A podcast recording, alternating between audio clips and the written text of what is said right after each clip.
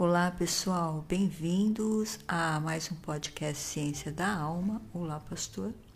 Olá a todos. É um prazer estar com vocês novamente e hoje nós vamos continuar o nosso estudo do livro de Êxodo. Êxodo capítulo 34, o verso 1 ao verso 3 diz: O Senhor disse a Moisés: Corte duas tábuas de pedra como as primeiras, nelas escreverei as mesmas palavras que estavam nas tábuas que você despedaçou. Esteja pronto amanhã cedo para subir ao Sinai e apresentar-se diante de mim no topo do monte. Ninguém deverá acompanhá-lo. Aliás, ninguém deve aparecer em parte alguma do monte. Não permita sequer que os rebanhos passem próximo ao monte. Então aqui o Senhor diz a Moisés, dá ordens a Moisés, para que ele corte duas tábuas de pedra como aquelas primeiras que Deus havia feito, porque nelas o Senhor vai escrever aquelas palavras que ele já havia escrito naquelas primeiras tábuas. A outra ordem que Deus dá é que ele esteja pronto no dia seguinte, de manhã, para subir ao Sinai e encontrar-se com o Senhor. E a outra ordem ainda é que aquela mesma ordem que ele já havia dado para que ninguém se aproximasse do monte, nem mesmo que os animais pastassem de frente ao monte. Então são ordens específicas, ordens que Deus dá a Moisés, ele então vai se preparar para isso. E também o que fica bem claro aqui para nós é que o Senhor diz que Ele é quem tem que cortar as pedras, aqui na minha versão na linguagem de hoje diz assim: O Senhor Deus disse a Moisés: corte duas placas de pedra iguais àquelas que você quebrou. Então, o Senhor não isenta a culpa de Moisés de ter quebrado as duas primeiras placas que o Senhor fez, escreveu nelas. Então, ele responsabiliza Moisés por aquele ato, porque ele ficou fora de si. Ele ficou cheio de ira quando ele viu o povo dançar na frente do bezerro e ele então quebra as placas. O que mais a irmã notou nesses primeiros versículos? Da questão é, de que Deus gosta das coisas muito bem detalhadas, explicadas, e o Senhor faz questão de responsabilizar as pessoas pelos seus atos. Moisés não ficou impune ao fato dele ter quebrado as duas placas. Ele teve que subir o monte com as duas placas na mão. Então, Deus gosta de regras, Deus gosta de disciplina. Deus manda que ele vá cedo fazer o trabalho dele no dia seguinte. Então, o Senhor está orientando ele no estilo de vida que Deus quer e padrão de vida que Deus quer para aqueles que o servem. E a partir do verso 4, então Moisés executa as ordens que Deus lhe havia dado. O verso 4 diz: Moisés cortou as duas tábuas de pedra, como as primeiras, logo de manhã. Subiu ao Monte Sinai conforme o Senhor havia ordenado, levando nas mãos as duas tábuas de pedra. Então o Senhor desceu em uma nuvem, ficou ali com Moisés e anunciou seu nome, Javé. O Senhor passou diante de Moisés proclamando: O Senhor, o Deus de compaixão e misericórdia, sou lento para me irar e cheio de amor e fidelidade. Cubro de amor mil gerações e perdoo o mal, a rebeldia e o pecado. Contudo, não absolvo o culpado. Trago as consequências do pecado dos pais sobre os filhos até a terceira e quarta geração. Então Moisés faz tudo aquilo que Deus lhe havia pedido, e então aqui no verso 5 a Bíblia diz que o Senhor desce da nuvem e então ele se encontrou com Moisés. aquela questão que nós já havíamos falado sobre como ele ama aqueles que lhe obedecem e aqueles que o desobedecem, traz sobre si e as suas próximas gerações as consequências. Isso já ficou bem explicado nos episódios anteriores, mas aqui o Senhor está renovando uma aliança com ele. E então o Senhor vai repetir tudo, tudo, tudo novamente. Tanto é que o Senhor tem que escrever novamente tudo na placa. E aí então o Senhor vai repetir todas as coisas para Moisés novamente. Ele vai começar os versículos 10 até praticamente o 28, ele vai ficar falando dos deveres e das obrigações do povo de Deus para que o sucesso desta aliança se mantenha. E eles também tenham êxito com a presença de Deus no meio deles. Nos versos 8 e 9, no mesmo instante, Moisés se prostrou com o rosto no chão e adorou.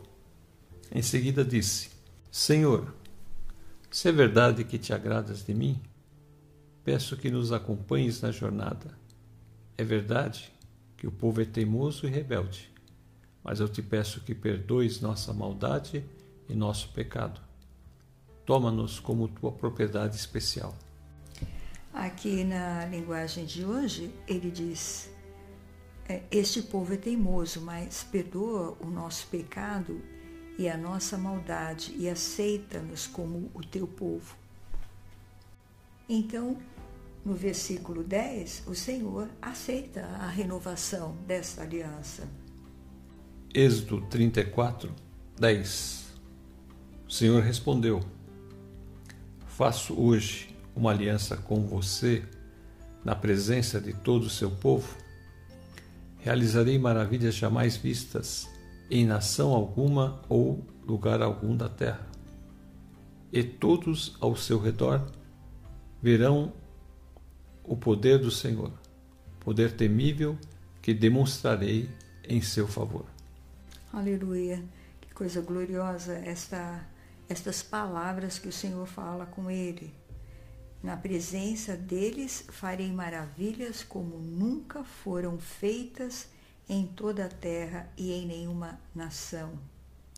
Todo o povo verá que milagres eu, o Senhor, posso fazer, pois vou realizar uma coisa terrível em favor de vocês.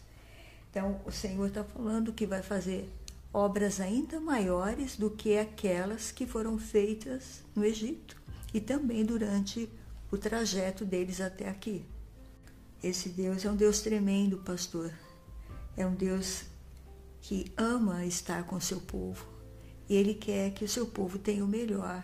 Ele fala que todo o povo verá que milagres eu, Senhor, posso fazer. E ele ainda afirma: Pois vou realizar uma coisa terrível em favor de vocês. O que será que o Senhor ia realizar em favor do povo de Israel e que era terrível? Como está a sua versão? E todos ao seu redor verão o poder do Senhor, poder temível que demonstrarei em seu favor. Deus já havia se manifestado com atos poderosos no Egito e quando chegar em Canaã não vai ser diferente.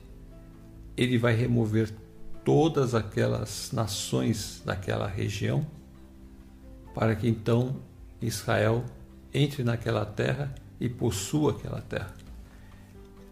Então você vai entender que para você desalojar todos aqueles moradores de Canaã não é uma coisa simples de fazer. Mas Deus promete que Ele, com o seu poder, vai fazer isso. Aqui agora ele vai dar as ordens, vai começar especificamente falando o que eles podem fazer e o que eles não podem fazer, o que eles devem e precisam fazer, que é tomar todo o cuidado possível para obedecer a risca o que Deus está falando, para que eles possam ser abençoados e verem os sinais que o Senhor está operando maravilhosos no meio deles. Então ele fala aí no versículo 11: Obedeçam às leis que eu estou dando a vocês hoje. Conforme vocês forem avançando, eu expulsarei os amorreus, cananeus, heteus, perizeus, os heveus e os jebuseus. Então ele vai colocando as condições deste acordo que envolve esta aliança que ele está fazendo novamente com este povo. No verso 15, ele, ele diz ao, a Moisés, nesses seguintes termos: Não faça tratado algum com os povos que vivem na terra. No culto a seus deuses, eles se prostituem e oferecem sacrifícios. Eles o convidarão para comer dessas ofertas e você aceitará o convite. Depois, aceitará que as filhas deles, as quais sacrificam a outros deuses, se casem com seus filhos. Elas seduzirão seus filhos para que se prostituam adorando outros deuses. Então aqui ele começa a dar ordens específicas em relação a não fazer qualquer acordo com aqueles moradores daquela terra. Nós já tínhamos visto isto nos episódios passados. E Deus volta a falar novamente aqui a mesma coisa. E a partir do verso 18 ele começa a falar das principais festas que já haviam sido instituídas. As, a festa dos pães sem fermento, que as primeiras crias pertencem ao Senhor, que eles deveriam resgatá-las. Depois vem a questão do dia de descanso, no verso 21. No verso 22, ele fala sobre a festa da colheita. E então ele chega no verso 23 dizendo que três vezes por ano comparecerão diante do soberano Senhor, o Deus de Israel. No verso 24, ele vai falar sobre a questão de que ele dará o território a Israel, expulsando aquelas nações diante deles. Então, no verso 27, o Senhor diz a Moisés: Escreva todas essas palavras, pois elas representam os termos da aliança que eu faço com você e com Israel. E no verso 28, Moisés permaneceu no monte com o Senhor quarenta dias e quarenta noites. Durante todo esse tempo, não comeu pão, nem bebeu água, e escreveu os termos da aliança, os dez mandamentos, nas tábuas de pedra. Verso 29: Quando Moisés desceu do monte Sinai carregando as duas tábuas da aliança, não percebeu que o seu rosto brilhava, pois ele havia falado com o Senhor. Ele desce do monte com as duas tábuas e diz o texto que ele não percebeu que o seu rosto estava brilhando. É a primeira vez que a gente vê no texto sobre essa questão de que o rosto de Moisés brilhava. Ele fica novamente 40 dias e 40 noites com o Senhor e ele está se alimentando desta glória. É a presença de Deus que o alimenta, que o mantém de pé, que dá força para ele subir e descer esta montanha. É impressionante. Essa montanha parece aquela escada que Jacó viu no seu sonho quando ele chegou em Betel. Aquela experiência que ele teve ali, que ele viu o Senhor através de uma escada, os anjos desciam e subiam e o trono de Deus estava ali nas alturas. E Moisés está subindo e descendo este monte. E ele já tem 80 anos. Então veja que é um poder sobrenatural que mantém este homem. Então, quando ele está aqui falando com o Senhor, a glória do Senhor o reveste com este poder. E ele sobe e desce essa montanha como se ele fosse um jovem.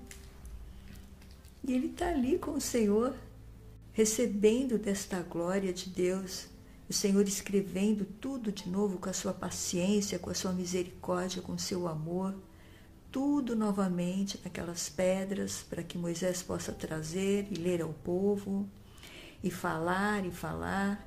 Então, nós percebemos aqui no livro de Êxodo que o Senhor tem um método de ensino que é usado através de toda a história da Bíblia. Deus ensina este método aos homens, que é repetir, repetir, repetir, e depois o homem tem que fazer, fazer, fazer, e, consequentemente, quando ele não faz, ele é disciplinado.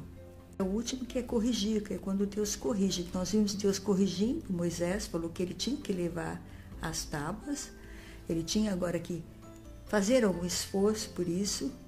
Ele não isentou Moisés disso e muitas vezes ele vai estar disciplinando e corrigindo o seu povo. É claro que aqueles que aceitam a correção do Senhor melhoram e seguem em frente ainda é, mais felizes porque o Senhor está com eles e o Senhor também está os guardando e, e orientando e os capacitando ainda mais, como nós vimos ele fazendo aqui com Moisés. Moisés era cada dia mais e mais capacitado por Deus para fazer a obra que Deus tinha através dele com o seu povo. Agora, por que, que Deus usa este método, pastor, de repetir, praticar e corrigir? Porque Deus usa esse método. Todo método que a gente utiliza tem o objetivo de inculcar um conteúdo. Isso não deve ficar só a nível intelectual. Isso, essa questão que você falou de, de que tem que repetir, mas é repetir para que isso possa depois ser praticado. Essa repetição tem uma função, é de entrar na mente da pessoa e ela produzir um resultado efetivo. Quando você pede para a criança, vai escovar os dentes, você fala muitas vezes, já escovou seus dentes? Vai escovar os dentes. Você fala muitas vezes para a criança escovar os dentes, até que um dia a criança, sem você pedir, ela escova os dentes sozinha. Então ela internalizou aquele pedido que você fazia todos os dias milhares de vezes, um período que você fez, foram milhares de vezes que você pediu a mesma coisa. Quando ela passou a fazer, significa que ela internalizou, ou seja, aquele hábito foi formado dentro dela. Então agora ela é capaz de executar essa tarefa sozinha. Mas essa tarefa não é fácil, por isso que o Senhor repete, porque a criança não só faz internalizar o pedido da mãe de escovar os dentes, mas ela também sabe o cheiro que a pasta de dente tem, a sua textura, o tubo da pasta de dente, é, o sabor que aquilo tem. Então, ficou internalizado tudo o que tem a ver com escovar os dentes e nunca mais ela vai se esquecer. Então, quando o Senhor está aqui falando e repetindo e repetindo, ele repete várias vezes. Em vários textos nós vimos a repetição, é para que em nós forme um hábito de orar, de agradecer, de adorar o Senhor da forma como Ele quer, não como nós queremos.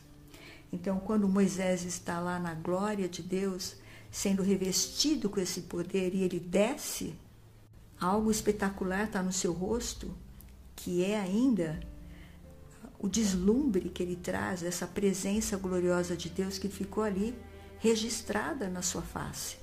As pessoas do acampamento viram e se assustaram. Era a glória de Deus que estava ali visível.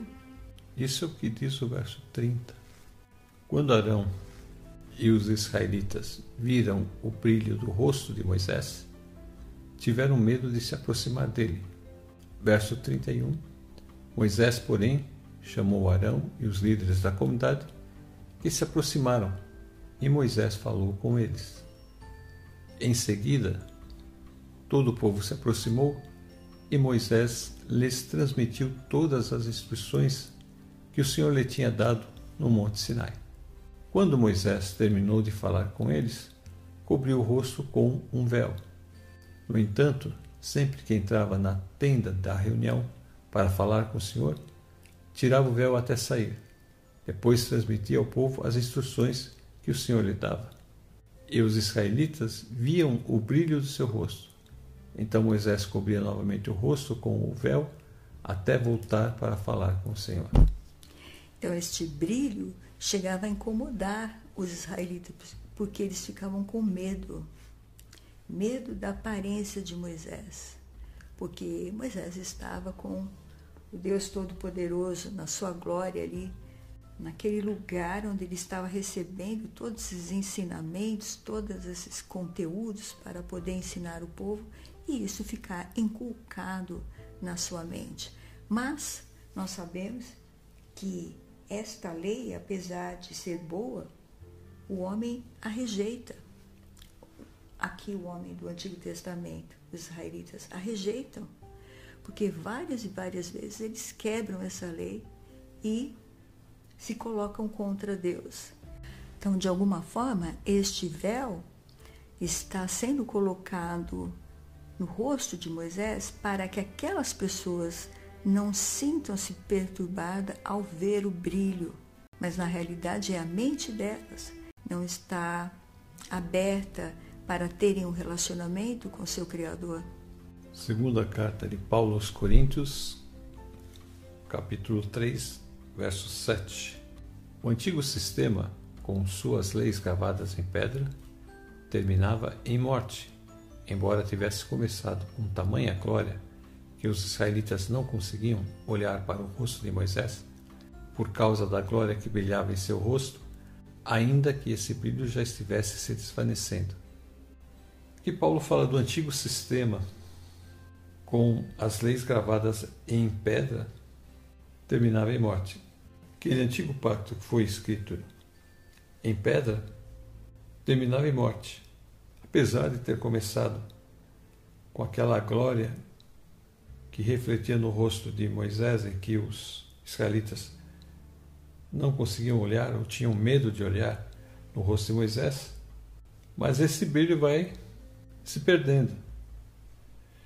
No verso 8, acaso não deveríamos esperar uma glória muito maior no novo sistema que se baseia na obra do Espírito? Então aqui ele faz uma pergunta. É, aqui na minha versão, pastor, diz assim, que essa que quando a lei que traz a morte foi gravada em placas de pedra, a glória de Deus apareceu e o rosto de Moisés ficou brilhando. O brilho do seu rosto já estava desaparecendo quando ele entregou as placas ao povo de Israel. Mas mesmo assim, esse brilho era tão forte que os israelitas não podiam fixar os olhos em Moisés. Se o domínio da lei veio com tanta glória, quanto maior ainda é a glória que acompanha o domínio do Espírito de Deus? Como está versículo 8. Acaso não deveríamos esperar uma glória muito maior no novo sistema que se baseia na obra do Espírito? Então, nós estamos agora no novo sistema, né, pastor? Nós já não estamos mais no sistema que foi colocado nas duas placas de pedra. Nós estamos agora no sistema do Espírito. Esse novo sistema é aquele em que o Espírito Santo está escrevendo em nossos corações. Não é nada escrito em pedra, nada. É aquilo que está escrito em nós. O Espírito Santo vai falando ao nosso coração. Verso 9 diz: Se o antigo sistema que traz condenação era glorioso, muito mais glorioso é o novo sistema que nos torna justos diante de Deus. Então ele vai dizer que o sistema antigo já era glorioso, mesmo sem ter uma justificação definitiva. Agora, nesse novo sistema, ele nos dá justiça diante de Deus através da obra de Jesus. Por isso, então, esse sistema agora é muito superior àquele sistema que foi construído ali no Antigo Testamento. É, no versículo 11 ele diz: De modo que, se houve glória naquilo que durou somente um pouco de tempo, muito mais glória tem aquilo que dura para sempre. Um pouco de tempo aqui ele está dizendo em relação ao brilho que ficava no, no rosto de Moisés. Durou um pouco de tempo só, porque quando ele saía da presença, aquela glória é, se desvanecia. Então, ele fala: se já desse modo houve glória naquilo que durou pouco tempo, nessa luz que estava sobre o rosto de Moisés, muito mais tem aquilo que dura para sempre. Então, muito maior glória tem agora a luz de Jesus, que brilha para sempre, e a luz dele que está refletida em nós, porque nós carregamos essa luz também. Aquele antigo sistema estava focado somente na promessa, aquela promessa feita a Abraão. Agora, esse novo sistema, Jesus vem dizendo que nós teremos a vida eterna. Então já é uma coisa além do que aquele, aquela promessa feita a Abraão. E no verso 12, uma vez que o novo sistema nos dá tal esperança, podemos falar com grande coragem. Então, é a pregação que Paulo fazia, baseado nesse novo sistema, no qual Cristo é o centro de tudo, ele dizia que esse sistema dava a ele condição de falar com grande autoridade, com grande coragem, porque esse sistema é superior e traz muito mais benefícios às pessoas. No verso 13 ele diz: Não somos como Moisés que cobriu o rosto com um véu para que os israelitas não vissem a glória, embora ela já estivesse se desvanecendo. No verso 14, mas a mente do povo estava endurecida e até hoje, toda vez que a antiga aliança é lida, o mesmo véu lhes cobre a mente e esse véu só pode ser removido em Cristo. Então, esse véu, que é a mente obscurecida, que está ali, para que eles não vejam a glória de Deus, não consigam ver o esplendor e a magnitude desta glória, pode ser removido pela pessoa de Jesus. Então, os que creem em Jesus e aceitam e confessam Jesus como seu Senhor, têm esse véu removido. E até hoje, quando eles leem os livros da Antiga Aliança, a mente deles está coberta com o mesmo véu. E este véu só é tirado quando a pessoa se une com Cristo.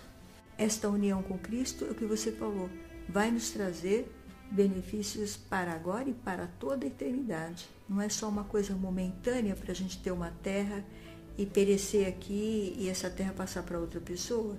É uma coisa eterna. É, é além da nossa vida corpórea. Nós vamos perecer aqui e vamos ter uma vida além disso tudo. Que o judeu, quando ele lê os escritos de Moisés, que seria o Pentateuco, seriam os cinco primeiros livros da Bíblia, eles não conseguem é, entender essa nova aliança em Cristo, porque isso está encoberto para eles. Não só para eles, mas para todos os homens. Diz a palavra de Deus que o homem natural não conhece as coisas de Deus. Então, somente através da obra de Cristo e do poder do Espírito Santo, que vem para convencer o homem, é que esse véu é removido. Porque o segredo está, aquilo que nós já vimos falando. O remédio para o homem é o sangue de Jesus, é a obra que Cristo fez lá na cruz. E o Espírito Santo vai convencer este homem sobre a necessidade de crer em Jesus. Por isso que no verso 17 diz: pois o Senhor é o Espírito. E onde está o Espírito do Senhor, ali há liberdade. Essa liberdade é construída na nossa vida, no nosso coração, no momento em que nós cremos em Jesus. Aí então você vai ter liberdade para conhecer o plano de Deus.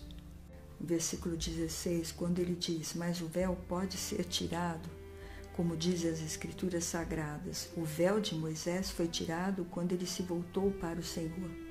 Então, quando Moisés ia para a tenda, ele tinha que tirar o véu.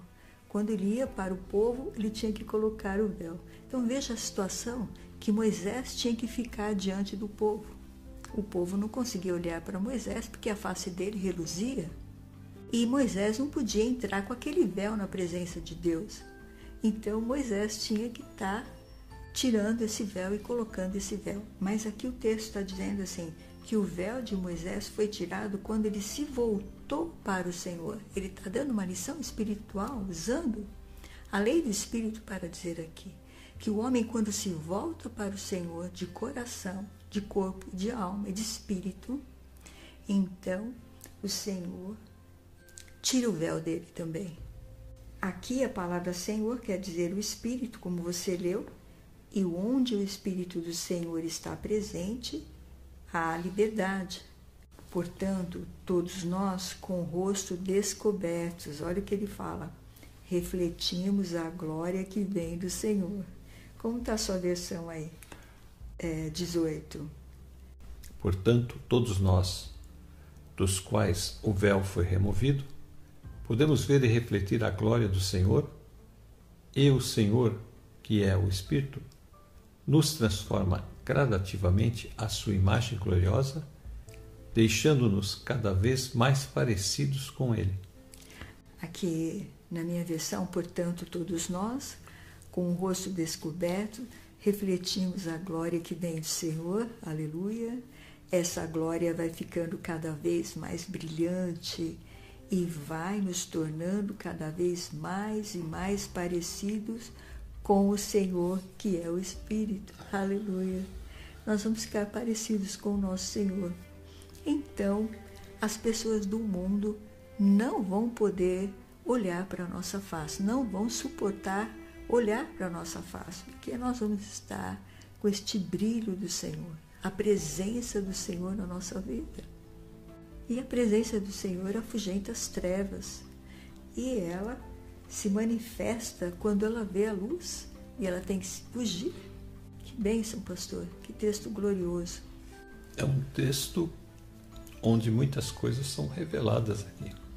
E essa questão de que nós vamos nos assemelhando com Jesus mostra que essa transformação gradativa é o que a gente chama da santificação, ou seja, processo que aos poucos nós vamos nos moldando, ou seja, a forma é Jesus e nós vamos cada vez nos parecendo mais com Ele. Isso é importante para que as pessoas possam ver o testemunho de que alguma coisa mudou, uma coisa está diferente. Assim, quando uma pessoa que vem para a igreja, ela chega com seus hábitos, aí você vai vendo que, ao, que aos poucos ela vai perdendo seus hábitos. Ela vai começando a deixar aquelas coisas que não batem com o Evangelho e ela começa cada vez mais a parecer com Jesus. Deus vai transformando aquela pessoa de tal forma que aquela pessoa, ao se reencontrar com antigo amigo, tudo, as pessoas percebem. Porque ela deixa muitos dos hábitos antigos para trás para servir a Jesus. Amém. Glória a Deus. O Senhor é bom e o Senhor nos instrui. Lá no passado, é o próprio Deus quem está falando com Moisés e instruindo o povo, repetindo, repetindo, para que ficasse inculcado na mente, no coração, na alma, nas emoções, nos sentimentos deles, a palavra que Deus dava ali no monte e que eles deveriam obedecer para o resto das suas vidas. E hoje nós somos instruídos pelo Espírito Santo de Deus. Esse é o poder de Deus revelado através da pessoa de Jesus, porque Jesus disse que era necessário que ele fosse, que ele partisse para que o Espírito Santo viesse tomar o lugar. Então o Espírito Santo nos instrui a toda a verdade. Ele nos revela o que entristece a Deus e a Ele. O Espírito mora em nós. Então agora nós somos moradas do Deus vivo. E nós vamos estar estudando isso daqui para frente, nós vamos falar mais disso, mas o que fica hoje aqui é que nós queremos que o nosso rosto brilhe, da presença de Deus, de estarmos na presença de Deus. E nós queremos também estar com a palavra de Deus no nosso coração, na nossa alma, no nosso entendimento, praticando e ensinando as pessoas. E para ensinar, a gente também aprende. É verdade. E a gente aprende lendo a Bíblia, ouvindo mensagens da Bíblia, e assim nós vamos evoluindo aos poucos. E o Espírito Santo sempre vai nos dando aquele toque, aquela ajuda. E esse é o processo que nós vamos entrando e nele vamos crescendo. Amém. Bem, vamos encerrar. Pastor, ora. Amém.